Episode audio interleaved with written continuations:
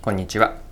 いつもありがとうございます。今回が初めての方はよろしくお願いします。多田翼です。この配信はビジネスセンスを磨くというコンセプトで毎日更新をしています。今日は何の話かというと、組織が変わるために必要な条件です。ま何か新しいことをやっていくために必要なことというふうにも言い換えられます。それでは最後までぜひお付き合いください。よろしくお願いします。はい。え今日のテーマは組織を変えるために組織が変わるために必要なことって何だろうです。えここでは5つに絞ってえ組織が変わるために必要なこと何かを皆さんと一緒に掘り下げていければなと思っています。で最初に5つざっとご紹介をしてその後に順番にそれぞれについて掘り下げていきましょう。はい。え1つ目は組織に危機感があるです。2つ目は変革をするための責任者変える時の責任者に裁量権がある。3つ目がその責任者の上位者、まあ、例えば経営層とかあるいは社長と言っていいかもしれませんが経営層上位者の同意とそして支援が得られていること。これが3つ目です。4つ目は元気な若手がいることですね。こう現場で動いてくれる、まあ、必ずしも年齢ではなくて元気な人たちが現場にいること。これが4つ目です。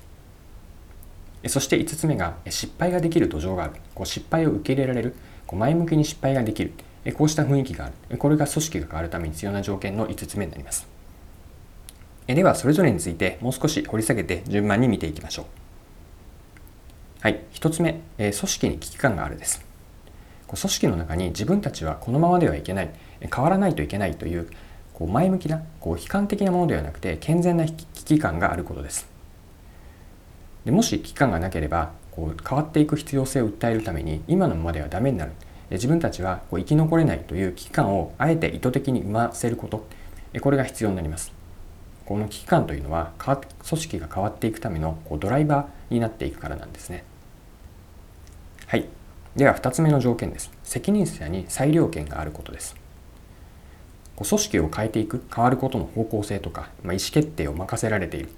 あるいは人のアサイメント人を当てるこう権限があることです。でこうした人事権以外にもどれだけその責任者に予算の権限があるかですね、まあ、ここまでまとめるとリソースを使う権限がしっかりとリソースを使う権限とあと意思決定ですね。これがあるかどうか。これが裁量者に責任、えっと、責任者に裁量権があるかどうかです。はい、では3つ目の条件組織が変わるために必要なこと。上位者の同意そして支援サポートが得られていることです。この上位者というのは組織が変わるために応援をしてくれる人、まあ、どれだけ上の人を巻き込んでいるかです。で変わっていく時ってこう簡単ではないんですよね。まあ、紆余曲折があります。その中でもこう苦しい時辛い時にあの後から、えっと、はしごを外されてしまわないような、えっと、常に上位者にこう同意を取っておく、えっと、認識を合わせておくそして何よりも支援、まあ、時には社内でえっと、共有、まあ、根回しが必要であれば上位者も巻き込んでいくことこれができるというのが3つ目の条件になります。はい、では4つ目の条件は何だったかというと、まあ、元気な若手がいることです。でここの言ってる若手というのは、まあ、必ずしも年齢が低い、えっと、若い人でなくてもいいんですけれども組織を動かしていくと動かしていく変えていく新しいことを挑戦するときに自分から手を挙げて積極的に動いてくれることです。こうしたあのボトムアップであの意見が活発に出てあの変わっていくプロセス組織が何か新しいことをチャレンジするプロセスに参加してくれると変わる機運というのがこうじわじわと広がってくるんですね。こうした火付け役があのトップのその責任者だけではなくてしっかりとボトムからも上がってくることこれが条件の4つ目になります。では最後5つ目ですねそれは失敗をできる土壌がある、まあ、失敗を受け入れられるやってみようという心構えとそして仮にうまくいかなかったこととしてもこう責任をその人に問いかけるのではなくてなぜそれが起こったかといったようなもの何が悪かったのか何がいけなかったかという人ではなくて何に、まあ、仕組みに対してこうしっかりと追求ができるこれも含めて失敗ができる土壌があることです。でここも重要だと思うんですよね。失敗えーと新しいことをやるっていうことはそれすなわちその分だけ失敗する確率が起こります。もっと言えば新しいことの多くのことは、えっと、すんなりとはうまくいかないんですよね。皆さんも、えー、1つや2つあのもしくはたくさんご経験があるのではないかなと思います。でそれを踏まえた時にやはりその組織で変わっていくためには、まあ、失敗を受け入れるこう意図的にわざと失敗する必要はもちろんないんですけれども成功をもちろん目指すんだけれどもそれでも新しいチャレンジの度合いによって度合いが高ければ高くなるほど失敗の確率は高まっていきますそうしたらまずは失敗してもやってみようという心構えそして失敗した後もその失敗に目を向けない蓋をする。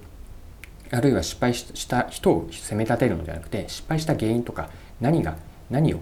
そうしたメカニズム仕組みに対し問題に対して、えっと、